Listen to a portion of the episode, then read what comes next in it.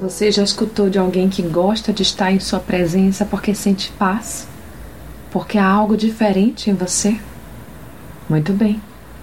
Mas este acontecimento não deve ser o acontecimento, mas seu cotidiano. A Bíblia nos diz que somos o sal da terra e a luz do mundo. Leia Mateus capítulo 5, versículo 13.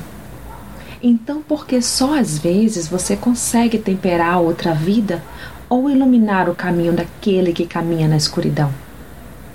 Primeiro é importante que entenda que você não tem luz própria. A luz que há em você vem de Deus. Portanto, faz-se necessário que esteja ligado à fonte desta energia. E assim, sua luz jamais se apagará. Depois é importante que entenda que o brilho que há em você não é para que sua vida esteja em destaque, mas, assim como a lua reflete a luz do sol, sua vida reflita a luz de Cristo, para que ele seja visto através de você e glorificado e honrado por todos. Portanto, conecte-se à fonte de energia que jamais se acaba. Cristo Jesus.